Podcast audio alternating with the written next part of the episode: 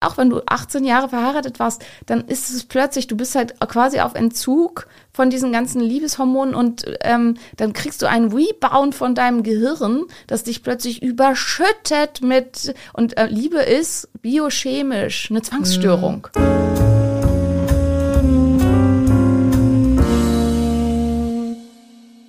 Hallo und herzlich willkommen zu einer neuen Podcast-Folge Geschichten vom Ponyhof. Mein Name ist wie immer Adrienne Kollessar. Ich befinde mich heute außer Haus in Berlin bei meiner sympathischen Simone. Hallo Simone. Hallo Adrienne. Schön, dass du gekommen bist. Dank, danke, danke, dass ich mit deinem Podcast-Setup unproblematisch äh, eine neue Folge aufnehmen kann. Und es soll heute bei Dr. Simone Koch, ich kann es mir nicht verkneifen, äh, wieder einmal um die Themen Gesundheit gehen. Natürlich, worum sonst? Ich habe fleißig von euch Fragen gesammelt und es gibt ein paar Punkte, die ich euch jetzt schon mal ein bisschen anteasern will. Wir sprechen über Breast Implant Illness, also das Ding mit den Brustimplantaten. Ihr wisst ja, ich hatte auch mal kurzzeitig die Idee, die entfernen zu lassen. Ähm, wir sprechen über äh, Gentests, denn das interessiert mich persönlich. Stimmt, Simone? Ja, und sehr wir, gerne. Ja, es geht nochmal um Neuerungen beim Thema Schilddrüse, Hashimoto und um alle weiteren Bewegchen, die man so haben kann, oder? Klammer auf, die ich habe. So, Simone, möchtest du noch was sagen zu äh, dir? Äh, zu mir? Wie, wie, geht's dir? Mir geht's immer mit, äh, ziemlich gut. Ähm, ich habe ja für mich den Struggle, dass ich an meinem aktuellen Buch schreibe. Und wenn man Autor mhm. ist, dann kriegt man, also wie bei allem anderen wahrscheinlich auch, man kriegt halt so Verträge. Und dann hat man eine Deadline. Mhm. XY. Und bei diesem Buch habe ich jetzt gedacht, oh, diesmal will ich nicht so einen Stress haben. Ich mache eine lange Deadline in einem Jahresabgabe. So. Ähm, dann habe ich halt erstmal ganz, ganz, ganz, ganz, ganz lange gar nichts geschrieben. Mhm. Dann wurde es halt schon irgendwie stressig. Dann habe ich mal so ein bisschen was geschrieben. Und dann habe ich gedacht, ah, das geht alles nicht. Und dann wollte ich eigentlich verschieben, meinen Abgabetermin. Und dann, ja, habe ich mit meinem, habe ich mit meinem Verlag geredet und haben die gesagt, ja, also weißt du, so ein Vertrag ist schon auch, hm, weil es ein Vertrag ist. Und da wird jetzt nicht ewig geschoben. Und es gibt halt, wenn man die nicht abgibt zu den Terminen, mhm. muss man Vertragsstrafen zahlen. Oh nee. Und äh, das möchte ich natürlich auf gar keinen Fall. Also musste ich jetzt, also eigentlich war nämlich so mein Plan, diesen Sommer mache ich mal das erste Mal, ich mache mal so richtig so eine Sommerpause. Wir machen sechs Wochen Podcast-Pause. Mhm. Ich habe keine Termine in diesen sechs Wochen, also keine Interviews, keine ähm, Außentermine, auch keine Patiententermine. Und ähm, ich besuche mal ein paar Festivals und verbringe Zeit mit meinen Kindern. Und ich habe jetzt echt gefühlt, keine Ahnung, 20 Jahre durchgearbeitet. Habe ich gedacht, okay, ich mache jetzt mal so richtig Sommerpause. Ja, und jetzt schreibe ich halt den Sommer Buchschreiben. Genau. Und jetzt habe ich alles, was ich irgendwie für mich geplant hatte, wieder abgesagt. Und jetzt schreibe ich ein Buch. Oh, äh, bist, bist du ein Mensch, der so dann den Druck braucht? Ja, offensichtlich. Also ja. ich hätte es ja auch anders haben können, aber habe ich mir selber zuzuschreiben und jetzt mache ich das fertig. Und nachdem ich das akzeptiert habe, aber das ist halt immer das Witzige, finde ich es auch total okay. Also nachdem ich das, erst war ich halt so, oh, und traurig und scheiße und mm, und alles blöd. Und jetzt habe ich es halt akzeptiert. Jetzt, dann habe ich mir genau ausgerechnet, wie viele Seiten ich pro Tag sch äh, schreiben muss, damit ich das noch schaffe. Natürlich versuche ich immer mehr als das zu schreiben, aber dadurch habe ich dann halt auch manchmal, dass ich mal mir mal einen Tag frei gönnen kann, sozusagen. Ähm, das habe ich halt bis jetzt durchgezogen. Und jetzt habe ich halt die Hälfte von den Seiten, die ich schreiben muss, habe ich schon mhm. fertig. Tatsächlich habe ich schon festgestellt, das Buch wird viel, viel länger, als ich das eigentlich Welch, Welches habe. Thema wird es eigentlich sein? Darfst du es sagen? Ähm, nee, ich glaube, darf ich oh noch nicht sagen. Darf ich erst sagen, Vertragsstrafe. Wenn, der, wenn der Titel draußen ist, genau. ähm, aber also ich finde, es wird super. Also das Thema wird super und ich glaube auch das Buch wird super. Aber es wird halt irgendwie ein ziemlicher Wälzer, vermute ich mal. Also ähm, das sieht jetzt schon so aus. Also ich habe die Hälfte von den ähm, angefragten Seiten bereits geschrieben und ich bin gerade fertig mit Teil 1. Und es sollen eigentlich fünf Teile werden. Mhm. Aber wir werden sehen. Also und der Verlag hat auch schon gesagt, länger wäre nicht schlimm. Also insofern. Ja, ja, jetzt, jetzt geht das länger, wäre nicht schlimm. Lohnt sich ein Buch zu schreiben? Nein, Lohnt überhaupt nicht. Nee? Nein, okay, also werde ich es niemals machen. Äh, also finanziell ist Buchschreiben so ziemlich das Dümmste, was man machen kann, außer man schreibt halt wie Bas Cast oder so einen Mega-Bestseller und verkauft das Millionenmal. Okay. Also klar, wenn du irgendwie, also üblicherweise kriegt man, so als Anfänger-Autor kriegt man neun Prozent des Nettoerlöses.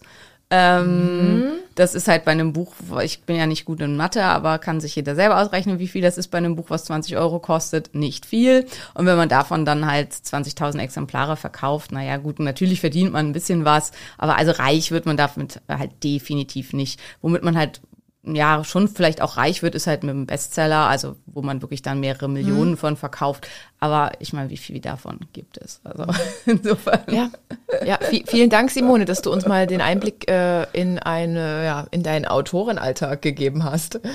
Also im Augenblick ist es halt so, erstmal kriegt man für den Erstverkauf natürlich, da kommt dann ein bisschen was rum, aber so monatlich, ich habe jetzt ja fünf Bücher geschrieben, die sich wirklich alle gut verkaufen und alle in ihrem Bereich Bestseller sind. Und meine Einnahmen aus dem Buchverkauf im Monat sind etwa 1000 Euro, würde ich sagen. Also und wenn ja, du bedenkst, und, und was ich da an Arbeit reingesteckt habe, ist noch Vorsteuer. Naja, eben, ja. eben, da bleibt dir dann nicht mehr so viel ja. übrig. Also leben kannst du davon nicht, okay. außer man ist sehr, sehr, sehr bescheiden. Okay, von der To-Do-Liste gestrichen, ein Buch schreiben. Das war's. Das war's, Leute. Ihr werdet niemals ein Buch von mir lesen. Äh, ja, was soll da auch drin Außer stehen? du nimmst den Ghost äh, weiter. Go ja, habe ich gehört, Ghostwriters sind eigentlich so voll im Trend. Ja, also ja. ich bin da auch, also ich war erschüttert, muss ich sagen. Also weil ich habe halt immer gedacht, bei bestimmten Kollegen, die so im Jahr so drei Bücher raushauen oder so, also auch aus dem ärztlichen Bereich, denke ich, habe ich immer gedacht, wie machen die das? Und dann hat, hat mich halt auch ein Verlag angerufen und hat gefragt, ja, können wir nicht zu dem und dem Thema gemeinsam ein Buch machen? Und ich habe gesagt, ja, ich habe gerade noch einen Buchvertrag laufen und überhaupt keine Zeit. So, ja, das ist kein Problem, Sie müssen das nicht schreiben, das Buch ist schon fertig, Sie müssen nur Ihren Namen da drunter setzen. Nice. Und, äh, und dann habe ich gedacht, okay, so funktioniert der Lachs. Deswegen okay. können die das. Und ich habe das abgelehnt, weil ich kann es nicht. Also das ist einfach. Du hast auch deinen Stolz. Was ja, also ich also, habe da wirklich meinen Stolz. Also da habe ich so eine in mir so eine Adrienne Ethik. ruft gerade den Ghostwriter an. ich würde es in Anspruch nehmen, aber viele ähm, stört das halt irgendwie gar nicht. Und es ist auch nicht so, dass das, also wenn man so ein Buch aufmerksam guckt, ne, dann siehst du das schon. Ja. Also da steht dann ja von Adrienne Collessar und hm, so. Ah, okay. Also, aber der zweite Name steht dann da halt ganz, ganz klein und dass nee. du halt eigentlich gar nichts geschrieben hast und der andere alles, das steht da halt nirgendwo. Ja, okay. Nee, meine Memoiren, das muss ich selber verfassen. Das, ja. Das ja, aber die könntest du ja zum Beispiel auch, dann triffst du dich mit jemandem, erzählst ihm das alles mhm. und der schreibt das. Aber dann. der will auch richtig Cash. Ja, klar. Nee. Der will dann Cash. Ja. Nee, Leute. So, bevor es weiter jetzt äh, ums Thema Buch geht, äh, bei welchem wir nicht wissen, welchen Titel es tragen wird, äh, starten wir doch. vom Ponyo. Genau, nee, nein. äh, gehen wir direkt über ins Thema Breast Implant Illness. Äh, heißt also die, Simone, was heißt das? Das ist die Krankheit der Brustimplantate. Genau, es ist so diese Zusammenfassung und ähm, also mh, mm, es gibt da verschiedene Versionen von sozusagen. Ähm, also es gab halt ein Syndrom, was definitiv auch, also was valide ist, ne? und das ähm, wird auch zusammengefasst als ähm, Inflammatory Syndrome Induced by Adjuvants. Ähm, das ist äh, als oder äh, also auch ASIA, also das A am Anfang steht dann für Autoimmun. Mhm. Ähm, und das sind halt Autoimmunerkrankungen ausgelöst durch in Brustimplantaten ent enthaltene Beistoffe, ja. die in den Körper ausgelaufen sind sozusagen, also ähm, wenn die leaky werden. Wenn wenn die quasi kaputt wären, genau, wenn da irgendwas genau, rauslaufen genau. würde. Und, und, ihr, und das ja. sind halt auch Bestandteile gewesen und das war tatsächlich was, also mm, das war eine Welle so äh, von Brustimplantaten, die in den 60er, 70er, 90ern mhm. gesetzt wurden, also in diesem Bereich bis dahin und ähm, ja, die halt relativ häufig dann diese Symptome verursacht haben, also dass Autoimmunerkrankungen auf der Basis davon entstanden sind. Und das gab's ähm, also. Das gab's ja. definitiv. Und man dann dadurch wurden tatsächlich dann Brustimplantate zwischendurch verboten. Mhm. Also in den USA gab's eine relativ lange Zeit ähm, bis 2006, also von 92 bis 2006 waren Brustimplantate in den USA verboten. Das war auch was, was ich super spannend fand in ja. der Recherche, weil das wusste ich nicht. Gefühlt hat ja jede zweite Amerikanerin Brustimplantate. Da, da habe ich's ja gesehen. Ähm, genau. Hm. Ähm, ich weiß nicht, vielleicht gab's da Regeln drumrum, also dass man dann gesagt hat, ist medizinisch notwendig mhm. oder was weiß ich und das dann doch gemacht hat. Oder die sind halt ins Ausland gefahren und haben das halt in Mexiko, in keine Ahnung, Aber Kolumbien, ich, ich hätte das Brasilien nie, niemals gedacht. Ja. oder so gemacht. Ähm, ja, und wie gesagt, ähm, seit 2006 äh, darf man das halt auch, also äh, operieren auch die Amerikaner wieder fröhlich vor sich hin, weil die, ähm, es dann halt ganz, ganz, ganz viel Forschung gegeben hat auf den ähm, anhand, also neuerer Brustimplantate, die halt anders zusammengesetzt sind und man dann aus der Studienübersicht die Meinung erschaffen hat, geschaffen hat, dass man gesagt hat, ähm, dass es gibt keinen Zusammenhang zwischen chronischen Autoimmunerkrankungen und den Brustimplantaten der neuen Generation, die aktuell verwendet werden. Aber ist ja irgendwie trotzdem in aller Munde und ich kann dir sagen, ich wurde nicht nur einmal drauf angeschrieben, also ich wurde kontaktiert. Adrienne, die, du hast jetzt plötzlich äh, Schilddrüse, du hast Hashimoto, du hast diese Allergien, du, äh, dein Körper, der kommt immer mehr dazu. Willst du nicht mal darüber nachdenken? Denk doch mal darüber nach. Das kommt doch von deinen Implantaten, oder? Ja, und das ist halt genau der Punkt, oder. Und man weiß Oder? es halt eben nicht. Also es gibt halt solche Fälle. Also ich habe halt auch in der Praxis einige Brustimplantat-Syndrom-Fälle, also wenn man das halt so zusammenfassen will. Also ich hatte zum Beispiel eine Patientin und da ist halt dann auch immer die Frage, ne? du hast die in Deutschland machen lassen, Ja. du hast die von einem renommierten Chirurgen machen Ja. lassen, du hast dir Implantate setzen lassen, die wahrscheinlich auch aus deutscher Produktion waren, das weiß ich nicht. Ähm, Hoffe ich. ja, und ähm, also viele, die reisen dann ja in die Türkei, lassen sich von irgendwem irgendwas einsetzen. Und das war zum Beispiel halt bei einer Patientin so. Und wir haben die dann halt hinterher eingeschickt und haben die untersuchen lassen. Und in diesen Implantaten war wirklich so ziemlich jedes Schwermetall, was es auf diesem Planeten gibt. Ja. Und die ist halt tatsächlich danach, also die ist sch- schwerst erkrankt ähm, über die Jahre nach Ja. dem Einsetzen dieser Implantate. Wie lange waren die drin?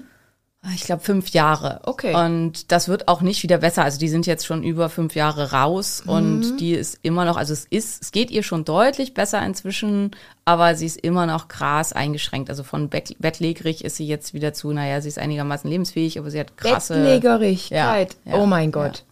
Also sie hat krasse Nahrungsmittelallergien, verträgt alles Mögliche nicht, Ja. ähm, hat äh, diverse, also einen ganzen Haufen Autoimmunerkrankungen, verschiedenste psychische Symptome. Ja. Und auch hier, der direkte Beweis lässt sich natürlich nicht bringen, aber es ist miteinander in Zusammenhang aufgetreten. Und wie gesagt, diese äh, Implantate waren schwerst verseucht mit allem Möglichen bis hin zu Cäsium. Ähm, Warum auch immer. Also keine Ahnung, wo die dann mit was produziert werden, also wie das passieren kann. Ähm, aber also das war halt schon krass. Und ähm, also dann wurde halt auch hinterher, also wir haben dann versucht, das rückzuverfolgen und das war irgendwie auch eine, das war eine zurückgerufene Charge. Also es war Okay. eine Charge, die niemals hätte eingesetzt werden Okay. dürfen. Und ich schätze mal, das war halt eine Charge, die ähm, fehlerhaft produziert wurde oder kontaminiert wurde in der Produktion mit irgendwas, die dann zurückgerufen wurde und hätte vernichtet werden sollen und die wurde dann auf dem Schwarzmarkt irgendwie verkauft an irgendwelche. Ähm, Boah, das ist so übel, aber das Geschäft, das boomt ja. Ja. Es ist ja nach wie vor noch so, dass also Also- Frauen halt sparen wollen und Genau, und wenn man bedenkt, wie teuer die Implantate Ja. eben selber sind, also diese Dinger, die der Chirurg ja auch einkaufen muss, dann ist es halt eben auch klar, dass sowas dann, ja, und halt, also wenn ich halt die Firma bin, die den Auftrag hat, solche Implantate zu vernichten, dann ist halt leider wahrscheinlich die ähm, Verlockung total groß zu sagen, wir vernichten die nicht, sondern wir verkaufen die irgendwo hin. Und, ähm, und das Problem ist halt, dadurch, dass es solche Fälle gibt, wer an so einem Fall leidet, der hat natürlich eine ganz, ganz hohe Eigenmotivation und sieht für sich eine ganz große Mission, das in die Welt zu bringen. Also was es ganz, ganz krass gibt, gerade ist eine, ähm, die eine Cholin-Esterase-Störung hat und daraus einen, äh, einen Instagram-Account gemacht hat. Aber was ist das? Das ist eine Störung in der Bildung von Cholin und Cholin ist für ganz viele Prozesse im Körper super wichtig. Aber ähm, das ist selten und ist vor allen Dingen auch nicht die Ursache von allem. Aber sie ist halt jetzt die Meinung, dass der Meinung ist die Ursache von allem und führt eine missionarische ähm, Geschichte durch mit einer Passion und macht den Leuten unglaublich Angst und ähm, schreibt auch sich Heilpraktiker an und so weiter und versucht halt alle zu überreden und und nur weil das halt für mich mein Problem ist, heißt das halt nicht, dass es die ganze Menschheit betrifft. Und das ist aus meiner Ja. Sicht das Problem mit diesen Selbsthilfegruppen, also auch die dich da angeschrieben haben und, und so, dass die halt oft eine ganz übergriffige Haltung haben, dass die von davon ausgehen, was für mich gilt, gilt für alle. Und man muss eben auch sagen hinsichtlich Brustimplantaten, es gibt eine Studie dazu, dass von sämtlichen Geldausgaben, die man tätigen kann, also von sämtlichen großen Geldausgaben, ja. die man tätigen kann, Brustimplantate das sind, was am nachhaltigsten glücklich macht. Das klingt jetzt bescheuert. Es klingt richtig bescheuert, wirklich. Aber, ähm, aber es ist halt, Aha. wenn man eine große, also sich Brustimplantate machen zu lassen, macht glücklicher als ein Auto oder ein Haus mhm. kaufen mhm. oder irgendwas, wenn das halt was ist, was die Frau vorher total unglücklich gemacht hat. Und es wird halt immer, und was immer gesagt wird, dieses Ja, wenn du ein Problem mit dir selbst hast, dann musst du daran arbeiten, musst deinen Körper lieben und ähm, dann ist das auch kein Problem mehr, dass du eine kleine Brust hast. Das ist Quatsch. Wenn ich ein krasses Problem mit mir selber habe, nur mit meiner kleinen Brust und alles andere an mir finde ich großartig, dann geht es mir tatsächlich, also zumindest ist das das, was halt auch wissenschaftlich in Fra mhm. Fragebögen und so weiter sehr schön darzulegen ist, geht es mir tatsächlich ganzheitlich, psychisch hinterher mit mir selber viel, viel, viel, viel besser wenn ich mir die Brüste machen lasse. Und das kannst du jetzt ja mal aus eigener Erfahrung sagen. Also du sagst ja immer, du warst, wie heißt das nochmal? Ich fand das immer ganz gruselig. Ein Brett mit, Brett mit Warzen. Ja, B genau. BMW, so, so wurde ich genannt. Aber ich muss auch sagen, die Schulzeit ist eine grauenhafte ja. Zeit. Ich glaube für alle, egal in welcher, in welchem Thema. Und das war so mein Ding. Damit war ich irgendwie angreifbar und ich wurde da wirklich auch gehänselt. Ja. Also nicht nur von MitschülerInnen, sondern auch von ja, damals waren es ja Freunde, damals waren ja alle so Menschen, die man so kennengelernt hatte, Freunde. Und das hat wehgetan irgendwie. Ich war immer die, die halt so einen dickeren Po hatte, aber halt oben ganz flach. Und es hat mich glücklich gemacht. Ich kann dir eins sagen, es hat mich vor, ich glaube, es sind zwölf Jahre sind die Dinger jetzt drin. Es hat mich wahnsinnig glücklich gemacht. Ich war dann, glaube ich, 24. Nee, wenn ich 24 war und jetzt bin ich 39, dann sind die Dinger schon viel länger drin. Ich glaube, ich war 26. Genau. Es hat mich glücklicher gemacht, aber die Gedanken, die, also die sind natürlich jetzt auch in mir. Was ist denn jetzt? Die Implantate sind über zehn Jahre drin. Okay, ich lasse die regelmäßig überprüfen. Also die werden intensivst geultraschallt und geprüft. Da fahre ich auch extra ins Brustzentrum, ähm, weil ich ja schon mal so einen kleinen Knoten da hatte, der gutartig war. Ähm, ja. Und da gibt's erstmal nichts. Da gibt's keine, keine Stelle, die ausläuft. Aber mich würde halt interessieren, jetzt auch bei dem Fall, den du gerade geschildert hast, konnte man da im Blut extreme Entzündungsreaktionen ja, sehen? Ja, ja. ja. Ja. Also hat man es gesehen. Man ja, hat es ja. irgendwie erkannt, dass da irgendwas ist, was gegen dich arbeitet. Genau, und das kann man im Allgemeinen auch, also wenn man sich halt, es gibt sehr, also schon relativ viele Studien dazu und es gibt eine schöne Studie, also die habe ich dir auch schon mal geschickt, die kannst du ja vielleicht mal verlinken, ja. die sich halt genau mit dieser Frage beschäftigt, also Brustimplantatsyndrom, ist das ein tatsächliches medizinisches Syndrom oder ist das eine Social Media Ente, ja, sag ich mal? Ja. Ähm, ähm, und wo die das halt sehr schön auseinandergedröselt haben, ganz viele verschiedene Studien dazu aufgearbeitet haben. Und eins der Gemeinsamkeiten ist eben, also ähm, dass bei dem ähm, wenn es tatsächlich zu diesem Syndrom kommt, also wenn das ein ASIA ist oder ähm, ein Schönfeld-Syndrom, dass dann halt eben massive Entzündungsmarker zu sehen sind. Meistens haben die Frauen auch eine Kapselfibrose, also wo man halt mhm. sehen kann, der Körper reagiert auf was in diesen mhm. Implantaten und versucht, die loszuwerden, abzukapseln, ähm, wie auch immer.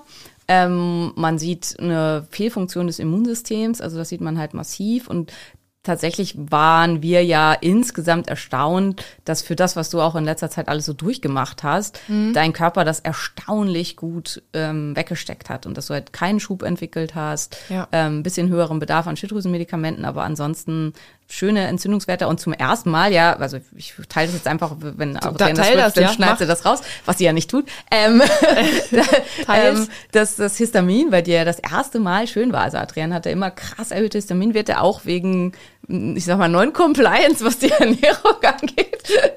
und die waren jetzt zum ersten Mal richtig, richtig Ganz ehrlich, gut. das verstehe ich nicht. Ich, ich verstehe das wirklich nicht, weil meine Ernährung dahingehend echt bescheiden ist. Ja, aber das heißt halt, dass sich bei dir insgesamt was verbessert hat. Ne? Also was ist es nur? Immunsystem her halt ähm, stabiler ist und ähm, Unheil ja. macht meinen Körper stärker. Naja, tatsächlich also ist das im Umkehrschluss so, ja. jetzt ja. Du, zum Teil ist es so. Ne, Hormosis ist ja die, die der Reiz, der so stark ist, der es ja uns zu Anpassungsprozessen zwingt, ohne uns krank zu machen dauerhaft. Mhm. Und auch ähm, Verluste, Traumata und so weiter können hermetische Reize sein, die einen halt am Ende ähm, voranbringen. Ich mag das überhaupt nicht. Also mir hat halt nach unserem Podcast über meine ja, Traumageschichte hat mir halt eine geschrieben, ja, wir kriegen alle das Trauma, was uns wachsen lässt und so weiter. Und das ist, ich weiß, es sind immer lieb gemeinte mhm. Aussagen, Aber es gibt so viele Frauen, die sich nach einer Vergewaltigung umbringen, dass ich halt sage, Mhm. das ist Bullshit. Also sowas darf man echt nicht Nee. sagen. Genauso wie man halt auch nicht sagen kann, du hast das jetzt gekriegt, dass ein Elternteil gestorben ist, weil dich das voranbringt und wachsen lässt. Das ist deine so. Aufgabe im Universum. Das sind deine Also, Aufgaben, die du äh, bewältigen dann, musst. Also wenn das so ist, dann ist das Universum echt ein Arschloch. Also Ich muss ich wirklich sagen, Uni Universum, du kannst mich jetzt wirklich mal. Also jetzt reicht's. Jetzt sitze ich hier wieder bei Simone mit kleinen, mit kleinen Tränchen in den Augen. Ja. Und, ähm, also deswegen ähm, halte ich von sowas gar nichts. Äh, wie bin ich jetzt da hingekommen? Ich weiß es nicht mehr. Egal, wir lassen das jetzt mal so stehen. Äh, Ich, ich, hatte, ich hatte gesagt, ob mich all Ach ja, dieses genau. Unheil irgendwie jetzt stärker gemacht hat, weil ich find's komisch, mein Leben ist ein komplettes Trümmerfeld. Okay, ich habe es jetzt echt schon gut wieder aufgebaut. Aber dass ich jetzt so gute Werte habe, damit habe ich nicht gerechnet, weil ich ja diesen komischen, diese Ich Luftnot hatte. nicht. Simone beobachtet fleißig, was ich so esse. Ja. Bei meinen Storys. Äh, Wobei ähm, das mit der Luftnot wahrscheinlich halt wirklich eine unter, also wenn ich eine, ähm, eine zu niedrige Dosierung deiner Medikation war. Und ähm, ja, manchmal sind es halt einfach dann auch so simple Sachen. Und ähm, Ich habe gedacht, ich sterbe. Da haben wir halt auch drüber gesprochen dann. Also weil viel wird dann, das wurde dir ja auch gesagt, Ge- dass genau. dann immer gesagt wird, ja, das ist psychosomatisch. Genau, deine Psyche. Das ist Ja. ein Ausdruck von denk, der Kloß im Hals. Ich sage sag euch eins, das war nicht geil, dieses Gefühl. Das hat auch drei Wochen angehalten und war immer. Also ich hätte jetzt hier mit Simone den Podcast gemacht und ich habe das Gefühl gehabt, mir schnürt's irgendwas unten. Wie nennt man das hier, Simone? Das hier? Hier, hier dahinter? Ist das der Kehlkopf dahinter? Nee, das ist ähm, das äh, Jugulare. Also Wo, das wo diese Delle ist, wo ihr die Jugulare. Delle am Hals habt, dort hat's mir immer zugeschnürt. Ich habe geredet und habe gedacht, ich kriege keine Luft beim Reden. Beim Sport, logisch. Und generell immer. So. Und dann hat ja meine Mom diese Diagnose Speiseröhrenkrebs ähm, erhalten und ist ja binnen von einer Woche verstorben. Und ich habe es dann so gedacht, okay, ich glaube nicht an dieses Psychosomatische, weil dann hätte ich es schon im Februar ausgeprägt. Was ist das, Simone? Was ist das? Ich kriege keine Luft. Was ist äh, die Luft? Gibt's Luftröhrenkrebs? Keine Ahnung. Ich habe ich hab jegliches Szenario in meinem ja. Kopf durchgegangen und dann kam es natürlich so von allen Seiten Psyche. Und du hast zu mir gesagt, Adrienne, das kann, darf man eigentlich nicht so laut sagen, aber ich glaube wenig an dieses Psychosomatische. Es lässt sich ganz viel, wie auch immer, erklären. Das erklärst du uns jetzt hier.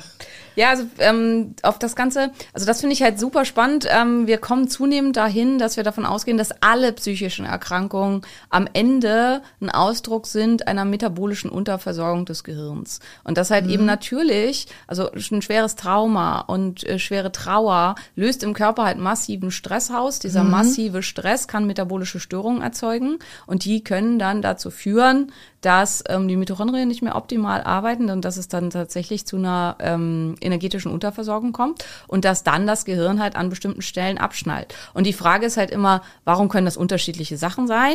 Wie, also, wo du das ja schon mal ganz krass erlebt hast, ist mit den Panikattacken. Ach Gott. Ähm, Ja. und ähm, auch das psychische Symptom, was bei dir ganz, ganz eindeutig eine körperliche Ursache hatte, nämlich unerkannte Allergien, die deinem Körper halt massiv Stress verursacht haben und dann zu Panikstörungen geführt haben. Und jetzt kann man natürlich sagen, okay, warum kriegt denn dann der eine Depressionen und der nächste kriegt Angstattacken und der nächste kriegt ähm, manische Probleme und so weiter. Und das hängt halt davon ab, wie ist die Grundvoraussetzung des Gehirns. Also ähm, ich nehme hier immer gerne das Reihenhausbeispiel, weiß ich gar nicht, ob ich das hier im Podcast auch schon mal gebracht habe, aber wir haben halt eine Reihenhaussiedlung mit diversen Häusern. Ein Haus ist unbewohnt. Ähm, und der erste fängt an und schmeißt da eine Scheibe ein, weil Meins da ist keiner gerade drin unbewohnt. wohnt. Und dann ist die Scheibe kaputt und dann sehen das halt alle und dann, wenn dann, dann die Jugendlichen da irgendwie nachts durch die Straße laufen, dann schmeißen sie halt ihre Cola-Dosen in den Garten und so kommt es halt zunehmend dazu, dass dieses Haus mehr und mehr vermüllt und halt ähm, innerhalb ganz kurzer Zeit äh, total runterkommt, weil alle Scheiben eingeschmissen werden und so weiter.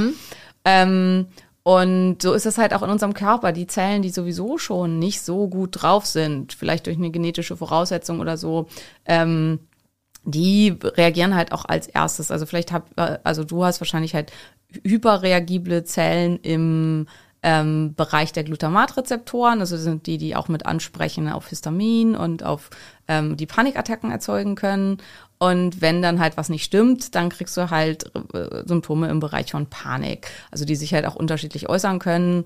Einmal halt eben durch so eine klassischen Panikattacken mit Herzrasen oder so, aber auch durch Atemnot und das Gefühl, äh, zugeschnürt zu werden und so weiter. Und der nächste, der halt vielleicht ähm, mit den Serotoninrezeptoren ähm, und mhm. den Zellen, die dafür verantwortlich sind, äh, Störungen hat und vielleicht halt auch genetische Suszeptibilitäten haben, dass die Neurotransmitter da eh nicht stimmen, der entwickelt dann eventuell ähm, Depressionen und hat halt eher was in die Richtung. Und ähm, also das ist eine Theorie, das ist die Brain Energy Theory, die halt gerade ganz viel diskutiert wird mhm. und ähm, wo sehr, sehr viel dran geforscht wird, vor allen Dingen von ähm, Dr. Palmer, das ist ein äh, Professor aus den USA, der da viel zusammengetragen hat. Ich finde es unfassbar spannend und äh, für mich ähm, also mir erscheint es unglaublich logisch. Mhm. Ich finde das, also für, und das deckt sich total mit dem, was ich mit Patienten erlebe. Ich habe halt so viele Wunderfälle gesehen von ähm, schwerst psychisch Erkrankten, die halt, nachdem wir körperliche Probleme gelöst haben, wieder vollständig gesundet sind und ähm, halt auch keinerlei Medikamente oder irgendwas mehr nehmen mussten. Ähm, das stellt halt so ein bisschen, ich bin halt mehr sehr gespannt, in welche Richtung sich das entwickelt, weil es stellt halt die ganze Idee von psychischer Erkrankung basieren halt auf Kindheitstrauma und mhm, so weiter ausschließlich genau. ähm, in Frage. Und ich denke, es wird halt eine riesen Gegenbewegung geben aus der Psychotherapie, ja.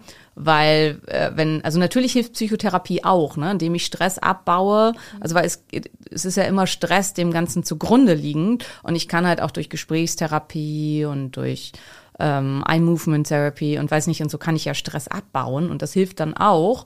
Aber ich muss halt vor allen Dingen das metabolische Problem klären. Und es gibt halt eben ja auch genug Leute, die sind depressiv, haben Angststörungen und so weiter, wo es keinerlei Ursache gibt, also nach außen hin ja. erkennbar, wo man halt denkt so, hm, eigentlich ist doch gerade alles total schick und oder die eine super tolle Kindheit hatten und trotzdem ja, ja. darunter leiden und so weiter.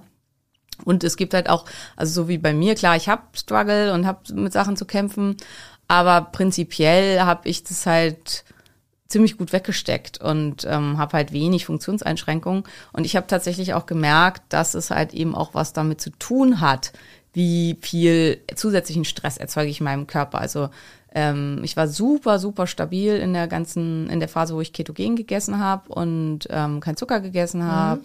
super stabil gegessen habe. Und dann war ich ja zwei Wochen in Portugal und da hätte man halt denken können, ha, super toll, herrliche Atmosphäre, Algarve, mhm. schon wunderschönes Wetter, mit einer super guten Freundin unterwegs, waren zwei fantastische Wochen. Und da fing es aber an, dass ich halt wieder Symptome von einer posttraumatischen Belastungsstörung entwickelt habe, mhm. die zunehmend schlimmer wurden, weil ich da halt wieder alles gegessen habe und ja. viel Zucker gegessen habe und so. Und ähm, das passt für mich halt da auch total gut zusammen, dass das dann eben wieder zum Tragen kommt. Und deswegen muss es eine multifaktorielle Behandlung sein. Jetzt habe ich furchtbar viel geredet. Naja. Naja, aber, aber ist, ist ja irgendwie super spannend, weil es gibt ja viele Menschen, die jetzt irgendwie so meinen, ach, wenn ich jetzt das Croissant nicht esse und das Bier nicht trinke und die Bratwurst und was weiß ich und den Kuchen und dann ist ja mein Leben eigentlich gar nicht schön. Dann ist ja irgendwie, hm. Aber eigentlich ist ja das, was du sagst, du isst jetzt wieder Zucker und du isst, was du willst und es löst wieder irgendwas anderes in dir ja. aus. Ist, das ist ja eigentlich also das ist ja dann mehr Lebensqualität. Ich verzichte lieber darauf und habe dafür ein schönes, glückliches Leben. Ja als umgekehrt. Ja, absolut. Also für mich ist das halt zu 100 Prozent so. Man muss sich halt nur immer ab und zu mal wieder dran erinnern. Und das Problem ist natürlich, ähm, ich glaube, es kennt fast jeder, dass Zucker halt einfach super abhängig machen Leider ist. ja. Und diverse andere Nahrungsmittel auch. Und wenn man dann halt erstmal da drin ist, dann ist es halt wirklich, wirklich schwer, sich das wieder abzugewöhnen und da wieder mit aufzuhören. Mhm. Ähm, aber wenn man erstmal das geschafft hat, dann merkt man halt, dass der Verzicht eigentlich überhaupt nicht schlimm ist und dass der ähm, der, der Gewinn, den man dadurch bekommt, ja. so, so viel wert ist, dass es halt das, äh, ja, dass das auf jeden Fall halt super ist. Das Problem ist natürlich, dass wir gerade, also Zucker erzeugt halt einen kurzfristigen Glücksrush, erzeugt einen Dopaminkick und das natürlich in Situationen, in denen es uns scheiße geht und wir uns nicht wohlfühlen, wir halt eher noch danach greifen. Ich habe verdammt viel davon konsumiert in den letzten Monaten. Aber ich habe wieder aufgehört. Ja, okay, gestern hatte ich wieder ein bisschen mehr, war ich traurig. Aber sag mal, Simone, wie, wie komme ich weg vom Zucker? Hast du irgendwie für die ZuhörerInnen also da habe ich ja auch, Tipps? also wer, wer, äh, also das ist so der ganze Komplex. Ich, wer da Bock drauf hat, also wir haben in unserem Podcast, im Phoenix Podcast, drei Folgen zu ähm, Süchten und Binge-Eating vor allen Dingen. Und das hat ja was, hat was damit zu tun. Ne? Also ähm, klar, wenn jetzt irgendwie Adrienne mal eine halbe Tüte Gummibärchen isst oder ich weiß nicht, was ist deine Lieblingssüßigkeit? Äh, und zwar, na, hauchdünne Plättchen von Lind, die Schokolade. oh ja, die sind auch gut. Das Einzige, was mich davon aktuell abhält, ist der Preis, dass ich die seltener kaufe. Okay. Bin ich echt geizig geworden. Adrian spart jeden Cent, ihr wisst ja. Was kostet so eine Packung? Fast fünf Euro. Oh ja, okay. Und das ist dann viel für 125 mhm. Gramm. Und ja. die, die isst ja, du auch im Ganzen mittlerweile weg. Und ja. das ist halt. Ja, verständlich. Äh, Aber die, die mag ich auch gerne, weil die so ja, so schmelzen. Ja, knacken. diese kannst du so ein Plätzchen auf die Zunge legen und dann. Mm. und, und jetzt kommt noch was ganz anderes in dem Zusammenhang. Ähm, äh, kennst du diese Hitchis? Ja. Der, der, der, der, ja, Philipp, der Philipp macht ja so krass so, der ist ja krass auf Instagram unterwegs. Ein ah, cooler, okay. cooler Typ, dieser Philipp Hitchler. Mhm. Und der hat diese Drachenzungen. Das habe ich auf Instagram so gesehen. Drachenzungen, ja. das sind so saure Streifen. Okay. Und wenn du die dir in das Gefrier, in Gefrier, in den Gefrierschrank tust, dann knacken die so richtig. Ah. Adrienne hat das tütenweise vernichtet, bis irgendjemand mal schrieb, da steht Weizenmehl drauf. Schön. Ja, das ist nicht gut. Ja, das ist nicht gut, ja. Also wenn da Weizenmehl auf einer Süßigkeit draufsteht, die eigentlich aus so Gummitier ist, dann ist irgendwie. Gibt's aber, also Haribo Blöd. Pico Balla zum Beispiel hat auch Weizenmehl drin. Unglaublich. Ähm, das ist eine Frechheit, Leute. Frech. Äh, äh, musste auch, weil die, äh, also das hat Tristan hat das so sofort, der, also mein, eine, also meine Kinder haben ja auch beide Zöliakie und äh, mein Großer hatte auch immer krasse Symptome und der spielt ganz passioniert Fußball inzwischen. Und wenn er kontaminiert wird, dann fällt er mindestens zwei Tage aus. Also dann kann er meistens auch nicht zur Schule gehen am ja. nächsten Tag, weil er dann krass Kopfschmerzen hat. Genau, Kopfschmerzen. Total aufgeschwollen mhm. ist und kommt nicht aus dem Bett, also ist dann einfach super müde mhm. und äh, kommt morgens nicht raus und so und kann dann halt auch nicht trainieren und kann dann auch nicht spielen. Und ähm, das nervt ihn total. Also das mit der Schule nicht so, aber das mit dem Fußball. und deswegen ist der super hinterher, dass er alles kontrolliert, was er isst. Also viel strenger als ich. Ähm, weil es ändern sich halt auch immer mal Rezepturen und das ist halt mhm. halt richtig fies. Also zum Beispiel früher waren die Pringles Classic, die gingen, die konnte man essen. Und jetzt ist da Weizenstärke drin. Okay. Und ähm, beziehungsweise Weizen, irgendwas Stärke wäre ja noch okay. Ähm, und äh, der hat zum Beispiel halt auch rausgefunden, dass Haribo halt in den Pico Balla, also es war dann auch eine Rezeptänderung, plötzlich Weizenmehl drin hatte. Mhm. Und warum das so ist, keine Ahnung. Vielleicht macht das nur die Farbe anders oder so. Bei also. Philipp, den hatte ich ihn angeschrieben auf Instagram, weil ich sehr traurig drüber war und der hat mir das dann eigentlich erklärt und ich habe es auch wirklich, Simone, ich kann mir nichts mehr merken. Darüber reden wir schon seit fünf Jahren, obwohl wir uns erst drei Jahre kennen. Genau, der hat irgendwie gesagt, damit die, nee, damit die knackig sind, das macht keinen Sinn. Weil die sind ja, knackig werden sie ja nur aus dem Gefrierfach. Ja, ja, eben, eben. Der hat, der hat mir das erklärt. Das war ein plausibler Grund, wo ich dann trotzdem super traurig war. Ist der denn schon voll alt oder ist das? Äh nee, der ist jung. Okay, das heißt, dann ist das quasi der Sohn, der den Ja, ja, der, der ist super hat. frisch und okay. eigentlich muss man das doch ändern können. Ja, wahrscheinlich, keine Ahnung. Ich, ich finde so, weil ich, ich mochte schon diese Hitchleys diese knackigen Kaubonbons, die mochte ja. ich schon als Kind total gerne. Und ähm, dementsprechend ähm, ist, aber dann ist das ja wahrscheinlich ein Familienunternehmen. Ja, Egal, ja, ja, wir sind vom Weg abgekommen. Aber eigentlich wollte ich euch sagen, er hat gesagt, es ist für den besonderen Biss der Produkte. Ja, okay, aber das wäre das, was ich jetzt mute. Das macht das, macht das fest. Aber sobald ja. Weizenmehl draufsteht, kann, egal ob das jetzt ein Gummitier ist, heißt es trotzdem Stopp. Ja. Stopp, Prinzessin, lass es einfach. Also du, du merkst ja selber, also bei dir, du hast ja keine Zöliakie, ob das nee. halt was ist, was noch irgendwie tolerabel ist, aber du merkst ja schon auch sehr deutlich, wenn du Symptome hast. Ich habe Kopfschmerzen, ja, meine Augen sind so zugeschwollen. Dann solltest du es halt auch nicht essen. Manchmal sendet unser Körper uns doch recht simple und eindeutige Signale. Die kann man dann einfach ignorieren. Aber prinzipiell ist es ganz gut, man tut das nicht. Aber wie gewöhnt man sich sowas ab? Also jetzt muss ich hier wieder. Ja, das war der Punkt eigentlich. Wie gewöhnt man sich Zucker so ab? Du hast doch bestimmt trotzdem noch so zwei, drei Tipps, bevor ich dann der euren Podcast noch verlinke. Genau. Also äh, um da so ein bisschen weiter auszuholen, mal wieder. Ähm, also unser Gehirn unterteilt sich ja in verschiedene Abteilungen und wir haben halt unsere Großhirnrinde, wo das Ego ähm, verortet werden kann und wo halt alles, was wir so kognitiv entscheiden, läuft. Und dann gibt's halt noch so Zentren darunter, das Mittelhirn und ähm, das limbische System, was auch als Reptiliengehirn bezeichnet wird. Und das Problem ist, ähm, dass gerade so das Mittelhirn und das Reptiliengehirn, die haben halt bestimmte Impulse, die uns helfen sollen, in Stresssituationen und in Notsituationen zu überleben. An sich mal total gute Systeme, die auch voll Sinn gemacht haben.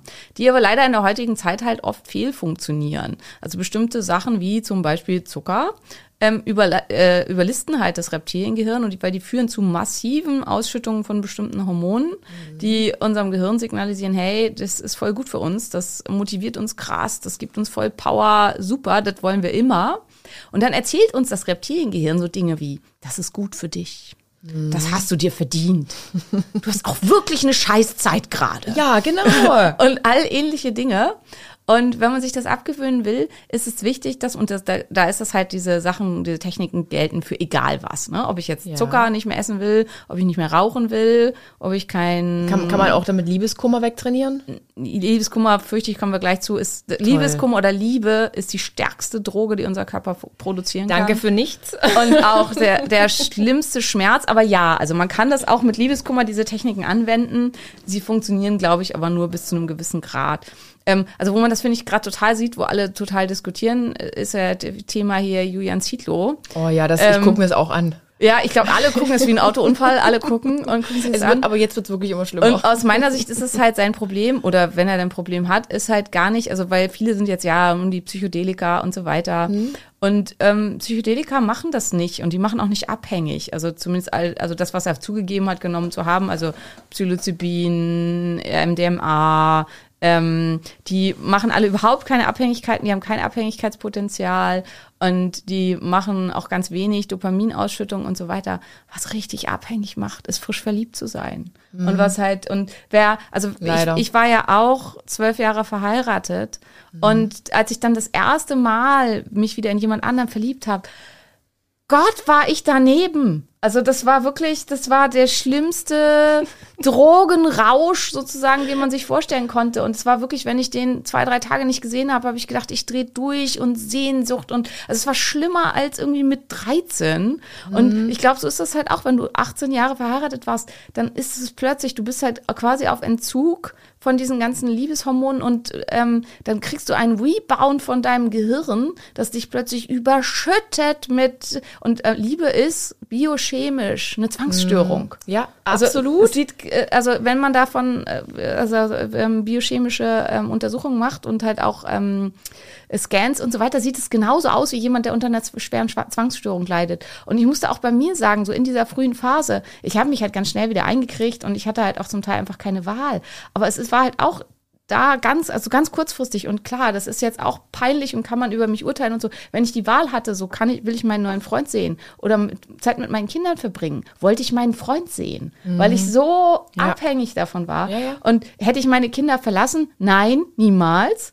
Aber ähm, ich bin froh, dass ich nicht vor diese Wahl gestellt wurde. Also weil ich in der Situation, also es wäre für mich mhm. unglaublich schwierig gewesen, weil ich halt so auf Droge war. Und ich glaube, das ist der Punkt. Also das ist halt einfach ähm, äh, und ja, deswegen glaube ich, ist äh, verliebt sein mhm. und Liebeskummer ganz, ganz, ganz, ganz schwer, da irgendwie von Lust zu kommen. Schlimmste Abhängigkeit, die man sich erzeugen kann. Ist, ist so, oder? Ja.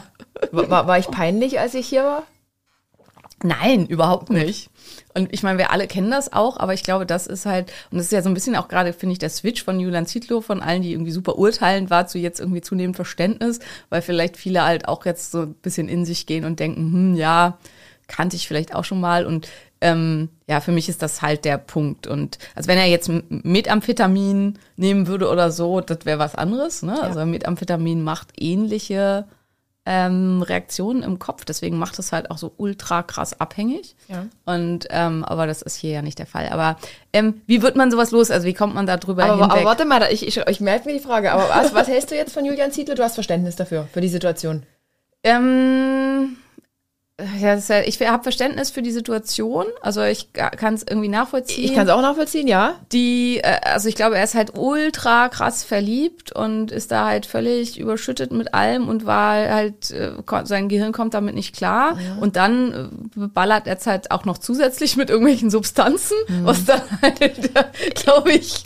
Ich bin jetzt vor dem Punkt, wo ich sage, ich schalte jetzt ab. Ich, ich glaube, ich blockiere den und die ganzen Accounts. Ich kann es mir nicht mehr angucken, weil es jetzt irgendwie schon so so eine zur Schaustellung von, äh, keine Ahnung. Also ja, der hält uns ja den Spiegel vor. Der hält der Gesellschaft schon irgendwie den Spiegel vor. Aber jetzt dieses ganze Thema Leni Klum, oder jetzt die, die Girls, die er da äh, sich ins Hotel holt. Ja, dazu bin ich nicht deep genug drin. Das oh, habe ich alles Simone, nicht wenn du da, wenn du das siehst, dann denkst du dir so, oh nee, irgendwie jetzt ist er drüber, jetzt ist es irgendwie nicht mehr ja, cool. Also das habe ich alles nicht verfolgt. Ich habe halt. Simone, ähm, guckst dir jetzt noch an, solange die Story läuft, guckst dir an, weil jetzt bin ich wirklich raus. Jetzt also, bin ich an so einem Punkt. Und ich gucke heute Abend wieder. Oh. Was hat er gepostet? Oh Gott. Was ich halt, wofür ich mäßig, aber ich weiß, ich, ich weiß es einfach nicht. Ich weiß ja nicht, was da abgeht. Vielleicht darf er seine Kinder nicht sehen. Vielleicht ähm, ähm, haben die auch eine Einigung getroffen, dass da erstmal Ruhe herrschen soll, damit ähm, sie auch mit der Situation klarkommen. Das wissen wir halt alles. Wir nicht. stecken da alle nicht drin. Ja, genau. Ja. Ähm, ich glaube aber, es ist halt schon irgendwie, also äh, es geht, glaube ich, ein bisschen in eine Richtung, in eine psychotische Richtung oder es ist krass inszeniert. Also eins von beiden. Ähm, wir und sehen. wir werden sehen. Ich weiß es nicht. Wofür ich halt Verständnis habe, ist wie krass man reagiert nach ähm, einer langen monogamen ja. Beziehung auf frisch verliebt sein, ja. weil man einfach mit den Drogen, die das der Körper dann selber produziert, nicht zurechtkommt. So Simone, und jetzt bitte kommen wir zu dem Punkt, wie kommt man vom Zucker weg und wie kommt man von dieser Droge weg? ähm, ja, ich also Frage es, für eine Freundin. Äh, genau, also es gibt da ähm, eine Technik, also das erste, was man halt machen Atmen. muss, ist man, ja das auch, aber man muss rausfinden, also man muss diese Stimmen ähm, identifizieren, die ja. halt auch als Suchtstimmen bezeichnet werden, die nicht deine Stimme sind. Also diese okay. Stimmen, die sagen, ähm, Adrienne, komm, eins geht noch, du hast es dir verdient. Ja. Oder halt eben, du, du hast gerade wirklich eine schwere Zeit, das darfst du jetzt ja. machen. Und das bist nicht du. Ne? Das ist halt mhm. halt dein Reptiliengehirn, was dir vorgaukelt, äh, dass du das da willst. Und das ist halt auch, was viele immer schreiben, ja, ähm, also ich habe dann ja dieses krasse Bedürfnis, die mhm. Zimtschnecke XY zu essen. Das muss ja bedeuten, dass das gut für mich ist. Und das würde halt bedeuten, und ich weiß, das ist hart, aber es ist im Prinzip das Gleiche in der kleineren Ebene, was unser Gehirn macht. Es würde bedeuten, Heroin oder Methamphetamin seien gut für uns. Weil mhm. wenn du mhm. halt die, das konsumierst, wird dein Gehirn dir wer weiß was erzählen, warum du das brauchst und warum ja. das gut für dich ist. Und wird dir wer weiß was vorlügen. Ähm, oder beim Alkoholabhängigen, die können sich das ganz, ganz lange, ganz krass argumentieren, warum das total in Ordnung ist, dass sie das machen. Ja. Und das sind die Stimmen der Sucht. Und das ist halt das Erste, die ähm, zu identifizieren und die dann einfach zu beobachten und zu sagen, okay, du bist jetzt da, ich höre dich, aber das bin nicht ich. Und ähm, ich nehme das einfach wahr und lasse es gehen. Und ähm, also diese Technik, wie man da dann rüberkommt, heißt Surf the Urge. Ähm, und ähm, oder ich habe es so genannt, da bin ich mir nicht ganz sicher, weil ich weiß weil nicht, was ob heißt ich, es übersetzt? The ähm, Urge? Ich bin so schlecht in Englisch. Äh, äh, ähm, geh über den Drang drüber. Okay. Also, ähm, also beziehungsweise ja, surfe die Welle des Drangs. Okay. Also und das heißt halt du, nicht, du ignorierst ja. es, weil ich meine, das weißt du sicherlich auch. Ignorieren funktioniert überhaupt nicht. Nee, gar nicht. Also wenn man halt die Schokoplättchen irgendwo in die halt hinter das Ecke vom Schrank schiebt, man weiß ja genau, die sind da und dann dreht sich das Gehirn die ganze Zeit um die scheiß Schokoplättchen und desto länger die da liegen, desto mehr konzentriert sich plötzlich alles da drauf und das ist tatsächlich auch in unserem Gehirn so. Also erst ist das eine ganz kleine Stelle und dann werden immer weitere Zentren des Gehirns mit rekrutiert. Gott, wie schlimm die, ist das die eigentlich? auch dahin nee. feuern und die bis alles nur noch schreit Schokoplättchen mhm. und dann kann man halt irgendwann nicht mehr anders und dann muss man sie essen. Ich kaufe die sogar. Ich gehe die sogar extra kaufen, wenn das dann so ist, wenn, ja, wenn die ja, alle rufen. Ja, genau, dann so. geht man los im, im, Zweifelsfall mitten in der Nacht. Oder, also, oder Flink, ich würde Flink Gorillas, ne, Flink liefert bloß. Flink liefert ja. bei mir nicht mehr. Es ist echt die Dreistigkeit die schlechthin. Ich mhm. war ihr bester Kunde und jetzt liefern sie nicht mehr Sei in meine froh, Adresse. Die haben die Schokoplättchen. Gorillas haben sie nicht. Und ähm, naja, auf jeden Fall. Ähm, und äh, was man stattdessen macht, ja. ist, dass man das wirklich beobachtet und dass man diesen Reiz, also diesen, diesen Drang, ähm, annimmt und dass man halt sagt, ja, du bist da, ich beobachte dich mhm. und dann auch hinfühlt, wo habe ich verspüre ich diesen Drang, ähm, wie fühlt er sich an, welche Farbe hat er im Zweifelsfall, welche Form hat er? Und den wirklich beobachtet und versucht ähm, ja, mit dem mitzuschwimmen. Also deswegen heißt es halt, ähm, also Surfen, wie wenn man auf eine Welle aufspringt ja. beim Surfen und da dann halt mit drauf bleibt. Und mit der Zeit wird das dann tatsächlich weniger. Und das klingt jetzt total simpel, ist es aber überhaupt nicht. Also es ist was, was man wirklich hart üben muss, was man ganz regelmäßig machen muss. Und dann wird es aber mit jedem Mal leichter. Und ähm, das, also es gibt natürlich verschiedene Lager, aber das scheint aktuell die beste Technik zu sein, mit der man ähm, alle Arten von Abhängigkeiten mhm. ähm, loswerden kann, indem man halt eine klare Trennung vornimmt zwischen Reptiliengehirn und Ego und nicht versucht, das Ganze zu ignorieren, sondern es einfach wahrzunehmen. Es gibt dazu eine krasse Studie an Rauchern, mhm. wo, wo sie die ähm, die mussten dann die Zigaretten in die Hand nehmen, dran riechen und durften halt diesen ganzen mhm. Ähm, und denen wurde aber nicht gesagt, sie müssen hinterher weniger rauchen. Und nur durch diese Übung, und sie durften in dem Moment nicht rauchen, ne? hinterher durften sie dann rauchen, ja. aber nur durch diese Übung, dass sie ähm, ergründen konnten, wie fühlt sich dieser Drang für mich an, wie ist das, wo nehme ich den wahr und so, haben die hinterher 17 Prozent weniger geraucht als vorher, obwohl ihnen nicht mal gesagt wurde, dass sie weniger rauchen sollen. Und das ja. ist halt auch, am Ende weiß jeder, dass Rauchen nicht gesund Logisch. ist. Ne? Ja. Und indem du halt lernst, mit diesem Drang besser klarzukommen, rauchst du dann halt wahrscheinlich automatisch halt auch weniger, mhm. weil du halt lernst, ähm, besser damit zurechtzukommen mit, ähm, mit dem Drang. Ich glaube, ich muss mir diese drei Folgen von euch nochmal im Detail Detail anhören. Diese drei Phoenix-Podcast-Folgen. Ja, also ich glaube, ich finde auch, sie sind gut, aber. Äh, wirklich, ja. Ich, verlinke, ich verlinke die euch auch und äh, ich berichte euch, ich muss von diesem Zucker wegkommen. Ja, und äh, beim Thema Liebe funktioniert das nicht. Wie mache ich das dann, Simone? Doch, bei Liebe funktioniert es schon auch. Also Zeit man macht halt das alle genauso. Wunden will ich nicht hören. Nee, Zeit halt alle Wunden ist auch, ja, stimmt schon, aber ja, auch da. Irgendwie, ja. Ähm, aber äh, auch nicht unbedingt. Also ich kenne genug Leute, wenn du drauf festhängst, also wenn du das halt gar nicht loswerden willst, sozusagen. Und ähm, beziehungsweise, also ganz krasses Beispiel ist mein Vater, der ähm, immer noch nach, ich weiß nicht, wie lange sind meine Eltern getrennt, 25 Jahre, okay. ähm, sobald der getrunken hat, was er leider sehr oft und viel tut, ähm, ist er halt wieder mhm. bei, ähm, meine Mutter war die einzig wahre und war seine Traumfrau und er hätte sie niemals verlassen dürfen. Ja. Und ähm, der, der kann das nicht loslassen und ist halt da immer noch. Und ähm, das ist, glaube ich, halt auch, dass er das versucht im Alltag immer mhm. zu ignorieren. Und dann kommt es halt immer mit massiver ähm, äh, Wucht wieder zurück. Und äh, also es gibt ja, wie ist dieses Sprichwort? Der kürzeste Weg zum Ziel ist durch, also durch das Tal. Ähm, also man muss halt durch. Also man darf halt, man muss diese Gefühle leben, beobachten und für sich aushalten, damit sie verschwinden. Deswegen glaube ich halt auch diese Techniken, die ja, oft von Männern gerne auch verwendet werden, ne? ich gehe dann feiern und mache so richtig ablenken. einen drauf und die nächste und so weiter, dass das halt am Ende nicht dazu führt, dass es irgendwie schnell besser wird.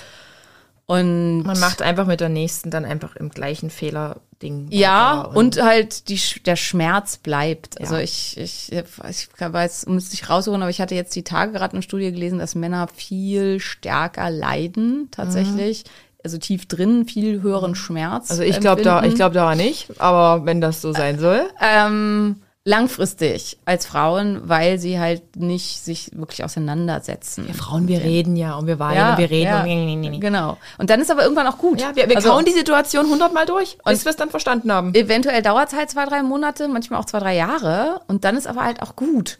Und das ist dann halt auch eine, zwei, zwei drei Wochen wäre nett. Ne?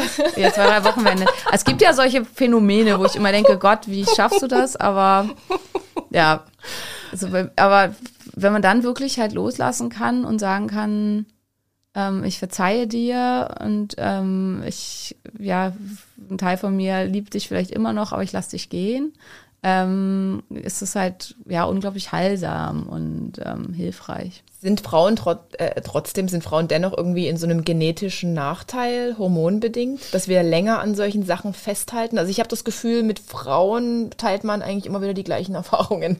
Unterschiedlicher Art, aber irgendwie ist doch nee, gleich. ich glaube, Männer teilen nur nicht. Die, okay. Ja, also ich, ich habe das gerade gerade jetzt da auch ein Gespräch mit einem Kollegen, der auf so einem Masculinity-Workshop war und ich war echt erschüttert. Masculinity-Workshop? Ja, klingt schon toxisch. Nee, das ist das Ja? Gegenteil von. Also, es, Okay. ähm, also die, äh, ähm, auf jeden Fall, wie wenig die teilen. Also, dass die halt selbst und, also da war eine der Fragen, war am Anfang irgendwie, dass du immer mit geschlossenen Augen einen Schritt vorgehen musstest und dann durften halt alle gucken, wer irgendwie einen Schritt vorgegangen ist. Und da, die eine Frage war, wer hatte schon mal Liebeskummer? Und tatsächlich haben halt nur 70 Prozent oder so diesen Schritt nach vorne gemacht. Das heißt, 30 Prozent haben behauptet, noch niemals Liebeskummer gehabt zu haben. Aber stimmt's vielleicht? Erwachsene Männer. Kann das sein? Also gibt es Menschen, die noch nie Liebeskummer haben? Also wenn ja, dann würde ich sagen, kann es sein, dass in diesem Workshop 30 Prozent Soziopathen waren? Das ist halt, ähm, das wäre halt schon ziemlich gruselig. Also, Ja. Aber gut, die haben vielleicht auch so einen Workshop gegen toxische Maskulinität nötig. Also, Keine Ahnung. ja, aber also ich, also die Menschen, die mich umgeben, da kenne ich niemanden, der noch nie in seinem Leben Liebeskummer hatte. Also, Also, jetzt, ich meine, dass man die Männer denken. Ja, doch, Männer hatten auch Kummer, aber die lösen es halt einfach anders. Ja, die lösen es anders, klar, anders aber oder es nicht. Aber selbst jemanden zu verlassen tut ja weh und schmerzt. Also und ähm, selbst und selbst wenn du gute Gründe hattest und äh, weiß nicht oder neu verliebt bist oder so, es tut ja trotzdem weh. Also jemand anders zu verletzen tut weh. Und, will, will man, will man hoffen, will man meinen. ja, Also das- und wenn du diesen ja. Schmerz halt null empfindest, dann hast du halt psychopathische oder soziopathische Tendenzen. Sorry. Interessant, In- interessant, interessant.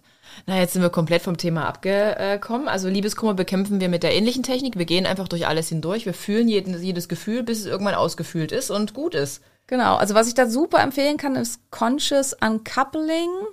Im Deutschen heißt das, die deutschen Titel sind ja manchmal echt bescheuert. Lasst, lass uns in Frieden auseinandergehen. Ist es ein Buch? Ja, ist ein Buch. Lasst uns in, la, La, wartet, la, lass uns in Frieden auseinandergehen. uns in Frieden. Ja, und Aut dann? Auto Autorin musst du googeln, ähm, weiß ich gerade nicht. Ähm, also das ist halt ein Vier-Stufen-Programm, wie man Liebeskummer los wird und Wow. ähm, wie man dadurch durcharbeitet. Und ich habe das gemacht nach meiner Trennung von meinem Ex-Mann. ja. und fand es super hilfreich. Und ähm, wirklich halt auch ganz viel Übungen drin, die man machen kann, die alle auf dieser gleichen Ebene sind. Ne? Also alle das, was ich gerade gesagt habe, in verschiedenen ähm, Sachen darstellen und ähm, ja, einen da einfach hinführen, loslassen zu können, weil also wir haben einfach da auch viele Sachen, wo, wo ich auch einfach langfristig verbittert und wütend sein könnte, will ich aber nicht. Nee. Also Auf, gar, auf gar keinen Fall. Also, nee. weil also Das, macht krank. Ja, das macht Das krank. macht absolut genau. krank. Und es ist inzwischen halt auch die Frau, die halt mit zu unserer Trennung oder im Wesentlichen zu unserer Trennung geführt hat, die es, wie ich inzwischen halt weiß, auch schon ganz, ganz lange als Geliebte im Hintergrund gab und so weiter. Die ist halt auch immer noch da. Und inzwischen, ich mag sie, ich bin quasi fast mit ihr befreundet und so weiter. Und ich könnte halt, hätte da eine ewig lange, lebenslange Verbitterung draus entwickeln können und die beiden könnte ich jetzt ewig hassen. Aber würde mir das irgendwas nützen? Nein. Gar nicht. Und es nützt uns halt total als Familie, wenn wir uns alle gut verstehen. Also und vor allen Dingen auch meinen Kindern, aber auch mir. Also es hatte ja auch einen Grund, dass ich mit meinem Ex-Mann zusammen war. Er ist ein super charmanter, witziger, cooler Typ. Und das halt jetzt in einer oberflächlichen Freundschaft weiterhin wahrnehmen zu können, finde ich ist halt viel, viel sinnvoller, als, äh, weiß nicht, jeden zweiten Abend in mein Kopfkissen zu boxen, weil ich ihn so hasse und ähm, da, ja, darüber nachzusinieren, wie er mich verarscht hat. Also, weil das ändert ja nichts, wird ja nicht besser dadurch. Krass, der Podcast entwickelt sich gerade zu einem Beziehungspodcast. Simone, dafür hatte ich dich nicht vorgesehen, aber spannend. Aber da sind wir wieder am Anfang. Stress ist der Auslöser für alles. Und ich glaube halt auch da, wenn man sich in so eine Spirale reinbegibt, dass man solche Stressoren nicht loslassen kann, dann kann das halt, je nachdem, wo dein Reihenhaus kaputt ist, kann das Absolut. halt alles an körperlichen Störungen mit auslösen. habe ich keinen Bock drauf. Ich will wieder glücklich sein. Ich will glücklich sein, das Leben, Leben genießen. Ja. Ja, ja. Und äh, weil ich das Thema am Anfang angesprochen hatte, ähm, jetzt haben wir das Ding mit meiner Mom. Und jetzt habe ich einen Gentest gemacht. Na, den hast du mir ja empfohlen, einen Gentest zu machen. Ich habe da vier verschiedene Bereiche testen lassen. Der muss noch ausgewertet werden. Was, was kann der uns sagen? Was kann uns ein Gentest sagen? Ein Gentest ähm, sagt uns, also und das sind jetzt so, so meine Bilder dafür, ein Gentest ist die Landkarte. Also wenn ich jetzt, äh, du wanderst ja auch gerne, ich gehe auch gerne ja. wandern und wir beide wissen, das, was ähm, auf der Karte zu sehen ist, ist nicht unbedingt das, was einen dann auch in Realität erwartet. Mhm. Also manchmal steht halt auf der Karte, man kommt da durch und in der Realität ist da aber kein Weg. Oder auf der Karte steht, da ist kein Weg, das ist aber doch ein Weg. Ja. Und manchmal äh, weicht das auch so stark voneinander ab, dass man gar nicht mehr weiß, wo man ist, was aber auch an meinem schlechten Orientierungssinn liegen könnte. Ähm, aber auf jeden Fall mhm. ist ähm, die DNA, ist äh, die Genetik ist unsere Landkarte. Und es kann halt, was am Ende daraus wird, und das ist halt das, was ganz, ganz wichtig ist, welchen Weg unser Körper gegangen ist, weil manchmal gibt es ja auch drei Wege und man kann sich dann für einen entscheiden. Das wissen wir nicht. Und das, äh, das können wir auch rausfinden über diverse andere Tests. Aber das ist halt ganz, ganz wichtig, wenn man Genetik macht, dass man sie nicht als Fatalismus betrachtet. Und mhm. ähm, weil das ist ja was, was ganz lange gemacht wurde, dass dann gesagt wurde, ja, du hast das und das und dann kriegst du auf jeden Fall das und das. Und das ist eigentlich nie der Fall. Genetik macht maximal ähm, bei den meisten Sachen, es gibt ein paar Sachen, das ist mehr, aber bei den allermeisten Sachen macht Genetik etwa 20 Prozent des Risikos oder der Wahrscheinlichkeit oder mhm. wie immer ähm, aus. Das heißt, 80 Prozent ähm, haben wir selbst in der Hand. Haben was mit unserem Lebensstil zu tun, mit der Art, wie wir unser Leben verleben, mit den Ereignissen, die auf uns ähm, einprasseln und so weiter. Und das heißt, wir können ganz viel daran ändern.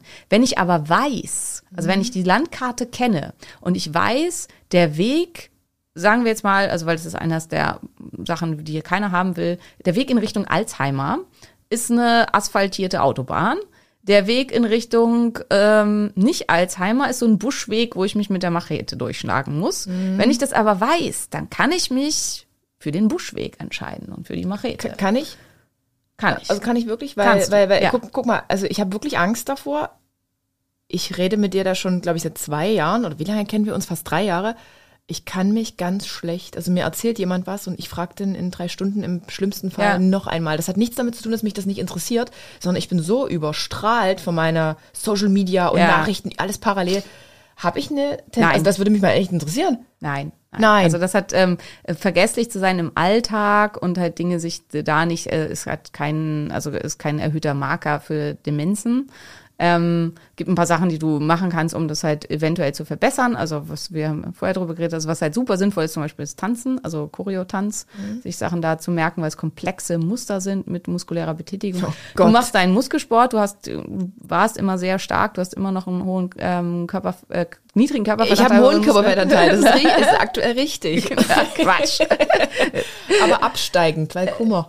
Äh, ja, ähm, das ist zum Beispiel schon ein protektiver Faktor gegen ähm, Demenzerkrankungen, dass man viel Muskelmasse hat, viel stärker hat, ähm, der ganz, ganz, ganz hilfreich ist. Nichtsdestotrotz, wir werden uns das bei uns bei dir angucken, also weil du hattest ja auch diese Sachen mit deiner Bandscheibe und so weiter.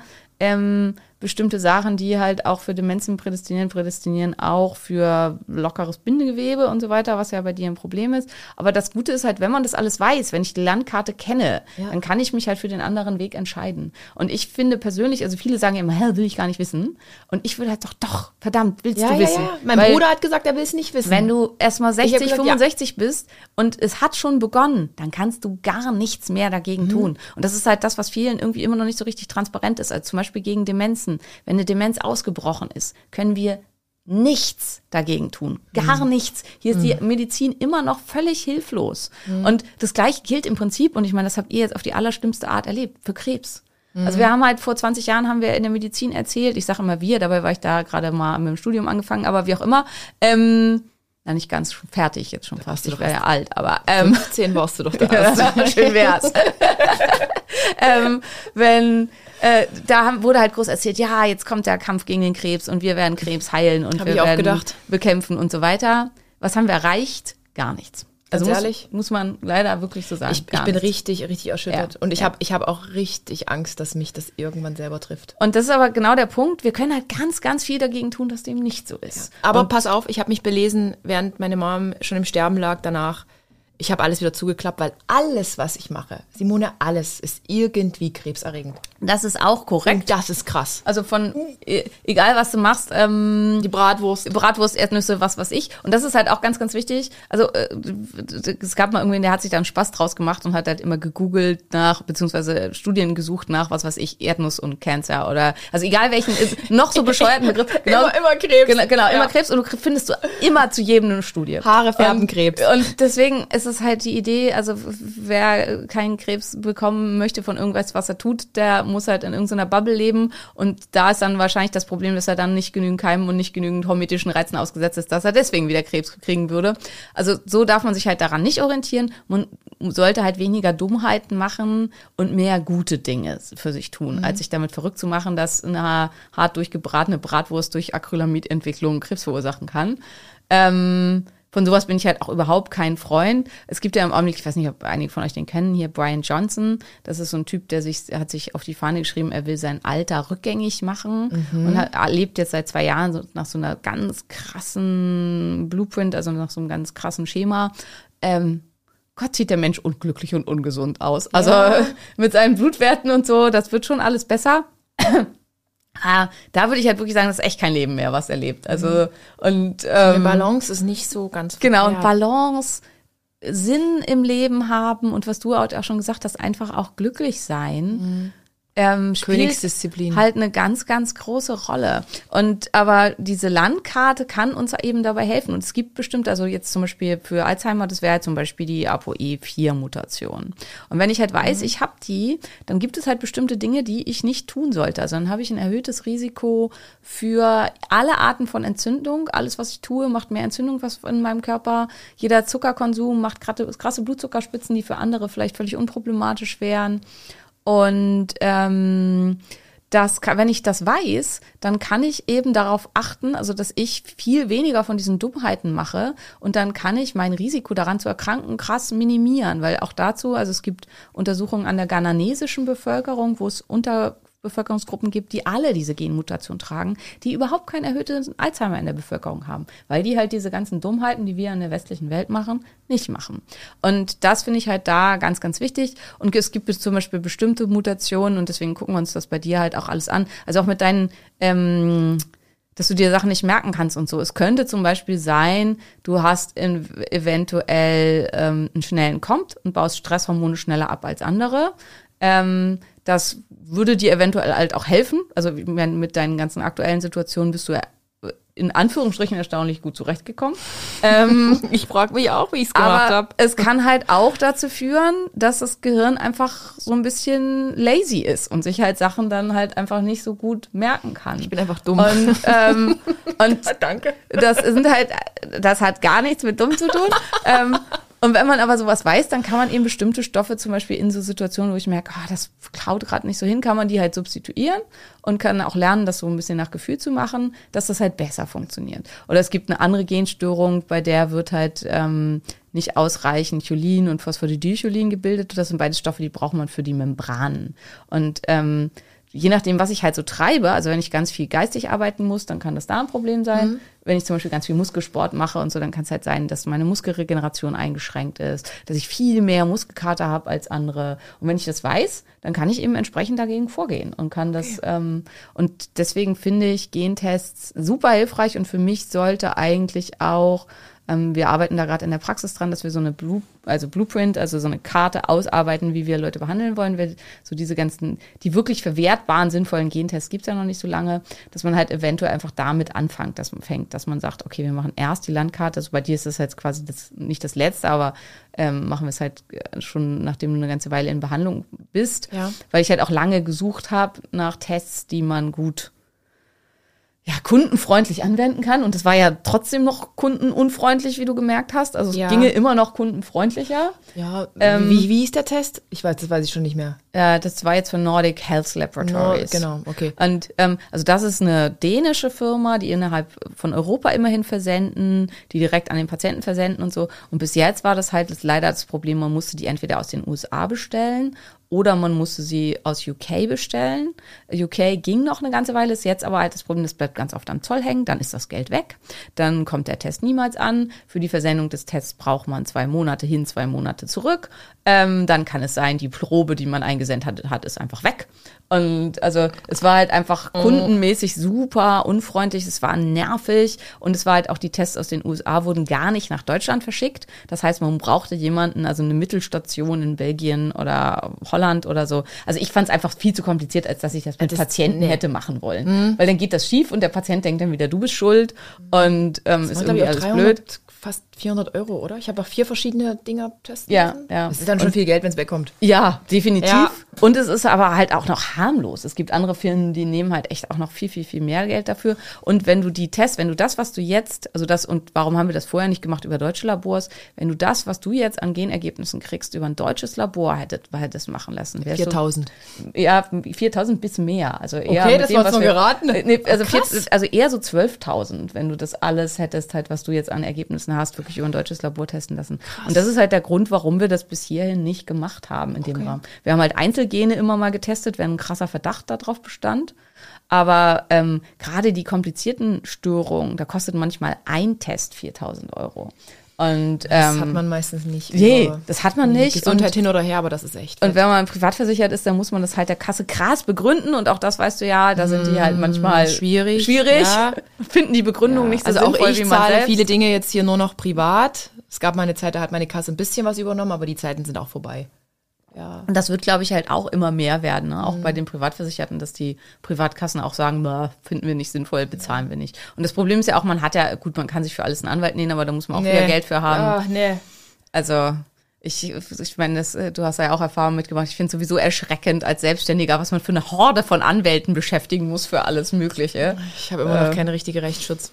Wo man Immer noch dran. Äh, ja, wo man eigentlich denkt, ach man, ich glaube doch an das Gute im Menschen und am liebsten möchte ich sowas alles gar Ja, nicht. ja, wir, wir, wir denken so, aber irgendwie ist die Welt trotzdem schlecht. Es wird irgendwie immer noch überall gestritten. Und das ist Ja. nicht gesund. Das ist für alle Menschen, ist das nicht gesund.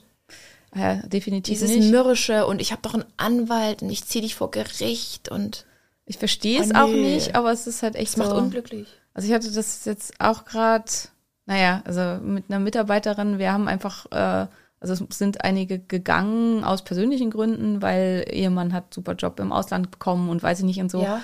Und dann mussten halt auch vom, ich sag mal, Bodenpersonal welche gehen, weil es halt nicht anders ging. Also weil am Ende ist man ja auch ein Wirtschaftsunternehmen. Und Ja. wenn es nicht geht, so, also musste ich jemanden entlassen und dann halt auch sofort Klage und Arbeitsrecht und weiß ich nicht und so. Wo ich halt auch denke, warum? Also es Ja, war gar es nicht, ist- es hatte nichts mit ihrer Person zu tun und es war, es, es, es war völlig, also wir haben uns auch immer super verstanden und ich mag sie auch immer noch total gerne. Ich finde, sie ist ein ganz toller Mensch. Und ja, ich weiß nicht, das hätte man vielleicht auch irgendwie netter erklären Aber, können. aber ja, ich, ich hatte es auch, ich, ich hatte es auch und habe Ja. echt, echt viel Geld auch ähm, quasi an Anwaltskosten verschwendet, was eigentlich unnötig ist, weil man über alles reden kann. Leute, man kann über alles reden. Die Botschaft wollte ich auch noch mitgeben. ja, definitiv. Über alles. Wenn man halt erwachsen genug ist, das zu tun. Also man Ja. muss halt reden. Und ähm, viele, ja, also das habe ich auch in letzter Zeit, mir ist mehrfach aufgefallen, dass es halt einfach Menschen gibt. Ich meine, da sind wir wieder bei ganz anderen Themen, Beziehungsthema und so. Aber warum, ist ja nicht schlimm. warum ghosten Menschen oder so, ist halt auch was, wo ich verstehe, denke, wie, Ge- Geht mir nicht in den Kopf rein. wie Nee. zweijährig musst du geblieben sein, Ja. um sowas zu tun. Ja. Ähm, aber das ist halt, ja, also das ist, glaube ich, im Ganzen so, also an diversen Ebenen habe ich das halt erlebt. Leute, die dann einfach sich totstellen, nicht mehr ans Handy gehen, ihr, also jetzt gar nicht nur im Beziehungsbereich, sondern auch im beruflichen genau. Bereich. Also ich hatte halt auch äh, eine Mitarbeiterin, also jetzt nur als Freelancerin, aber die hat halt ihren Job nicht vernünftig gemacht. Und dann wollte ich halt mit ihr darüber reden und dann hat sie sich einfach totgestellt. Und zwar ein Dreivierteljahr lang. Und dann hat sie mir geschrieben, ja, sie war völlig überfordert damit und ähm, es war alles doch viel, viel mehr Arbeit, als sie gedacht hätte. Aber jetzt braucht sie irgendwie gerade wieder Geld und ob sie jetzt wieder für mich arbeiten kann. Und ich gedacht habe, äh, was? Ah, ich weiß, ich weiß auch nicht, wo, woher das kommt, aber ja, durch den Tod meiner Mom sehe ich echt viele Dinge anders. Und ich bin gerade auf so einem, also ich fühle mich auch gerade so, ich habe ja auch mit, also viele Menschen letztes Jahr verlassen. Also auch ich Ja. habe Menschen verlassen oder hinter mir gelassen. Und ich will auch mit denen nicht mehr im Streit sein. Es ist mir nicht wert, das ist es mir alles nicht wert. Ja. Also Streit finde ich ist es definitiv nicht wert, aber manchmal ist es auch wirklich unglaublich sinnvoll, Menschen hinter sich Genau, zu hinter lassen. sich lassen, aber zumindest noch nochmal drüber zu sprechen, nochmal irgendwie dort rein den Tisch zu machen. Ja, aber ehrlich gesagt will ich mit Menschen nicht streiten. Eigentlich will ich das nicht, Simone. Ich will das nie. Also ich habe deswegen, ich habe ja, ich habe wirklich sehr, sehr, sehr viel Geld dafür gelassen, mich nicht zu streiten. Halt im Rahmen meiner Scheidung. Aber ich kann inzwischen sagen, also ich habe immer noch mal so Momente, ne, wenn mir dann so aktuell im Immobilienmarkt, wenn mir dann wieder klar wird, dass der Schuppen, dem ich quasi meinen Ex-Mann einfach geschenkt habe, inzwischen über eine Million wert ist, wo ich dann halt ähm, Jetzt geht's los, ja. wo ich dann die Krise kriege. Aber diese Momente sind wirklich ganz, ganz kurz und dann kann ich auch tief durchatmen und denke an all das Gute, was wir haben.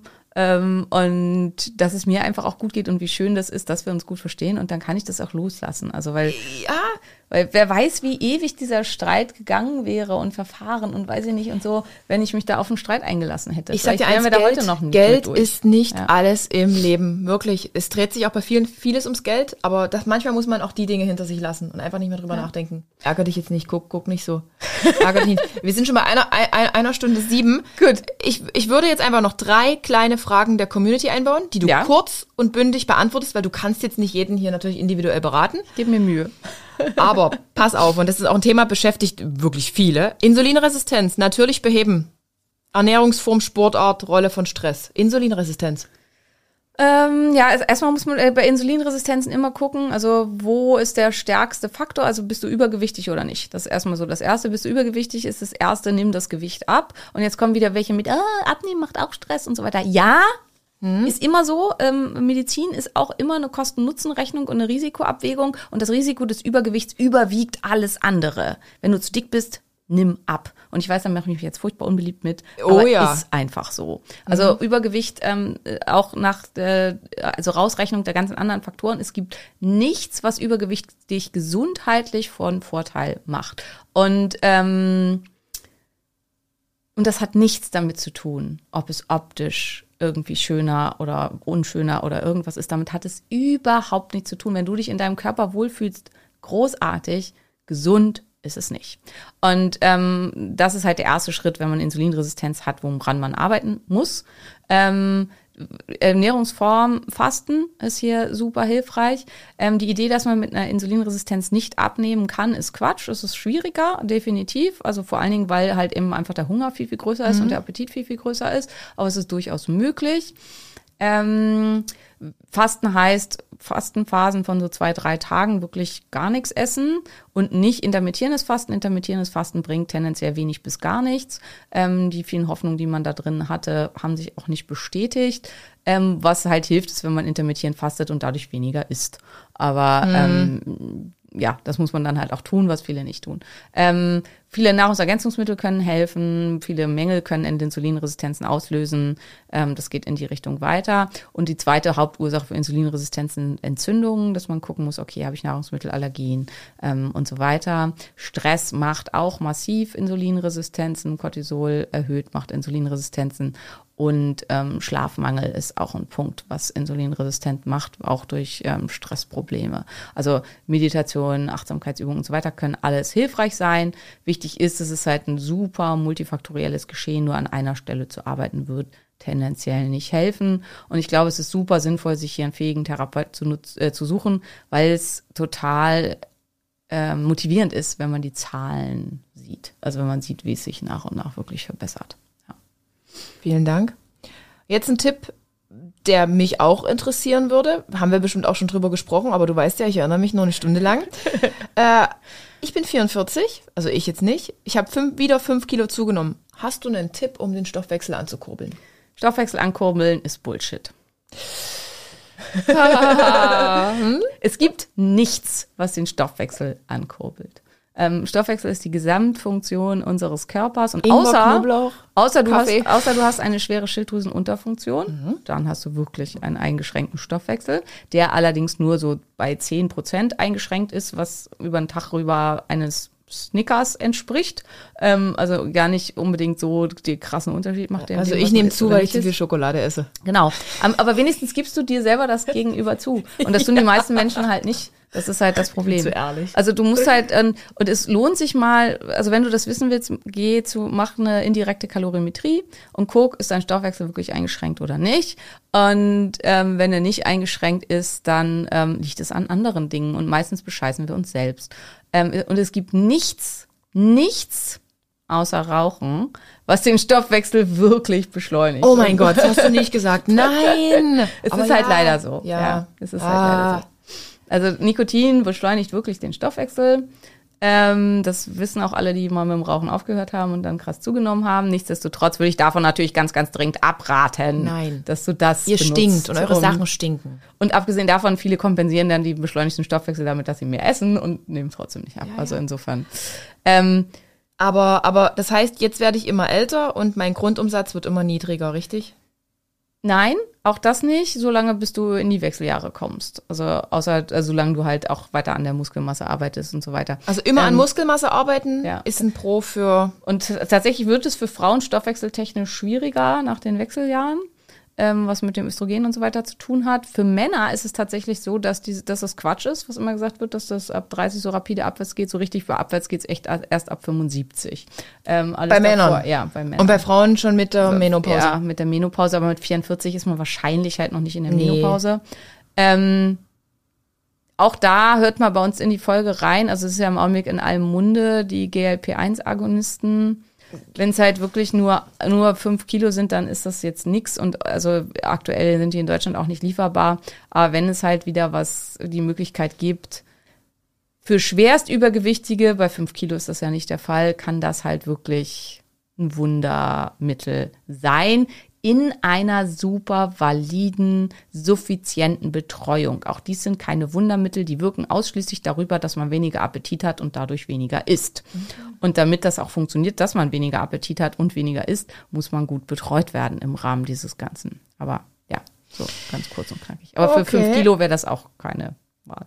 Und jetzt noch was ganz verrückt. Also ich habe wirklich unglaublich viele Fragen. Simone, wir müssen mal einfach nur einen Q&A. Q&A-Podcast machen, wo man einfach nur hintereinander weg, ganz kurz und bündig Ja. und alle Details dann in eurem, eurem Podcast. Pass auf. Apfelessig zum Frühstück soll angeblich den Blutzucker, soll Blutzuckerspitzen verhindern. Stimmt das und auf welcher Grundlage? Ähm, ja, tut es. Essig, also Essigsäure ähm, reguliert den Blutzucker, aber zum Frühstück, das ist scheißegal. Du musst halt vor der kohlenhydratreichen Mahlzeit, die du zu dir nehmen willst, ähm, etwa zehn Minuten vorher den Apfelessig zu dir nehmen, tendenziell zwei, drei Esslöffel. Ähm, funktioniert nicht bei jedem. Musst du ausprobieren, musst du mit einem kontinuierlichen Glukosemesser nachmessen, ob dieser Hack für dich funktioniert. Warum das so ist, wissen wir tatsächlich nicht so genau. Also es gibt diverse Studien dazu, dass das so ist und es muss Essigsäure sein, es kann nicht irgendeine andere Säure sein, also es darf nicht Zitronensäure sein oder so. Was der Essig aber genau macht im Kohlenhydratstoffwechsel, das dazu führt, dass das weniger stark aufgenommen wird, ähm, ist unklar. Und wie gesagt, es funktioniert halt eben auch nicht bei an allen, was dafür spricht, dass es irgendwas mit dem Mikrobiom zu tun hat. Also dass es nur bei Menschen mit einer bestimmten mikrobiellen Zusammensetzung im Darm ähm, funktioniert. Bei mir zum Beispiel funktioniert es leider nicht, was ich unglücklicherweise erst festgestellt habe, nachdem ich zehn Flaschen Apfelessig bestellt hatte. Also, kann, kann, gib, gib, hast du sie noch zu Hause oder nehme ich sie mit? Probiere ich es bei Du mir kannst gerne aus. eine haben, ja. ich mag Apfelessig, Gott sei Dank, auch ganz gerne, aber du kannst sehr gerne eine Flasche Okay, mitnehmen. Vielen, vielen Dank. Simone, wir sind am Ende angekommen. Ich möchte deine Zeit nicht länger strapazieren. Es war nett.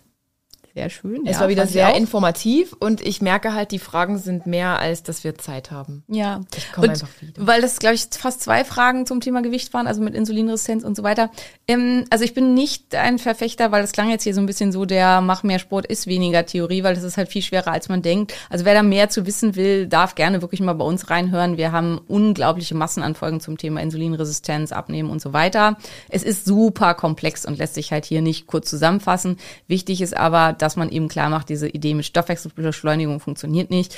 Und eins der Hauptprobleme für Insulinresistenz ist Übergewicht. Und wer sein Übergewicht nicht los wird, wird auch seine Insulinresistenz nicht los. Das sind leider einfach Fakten.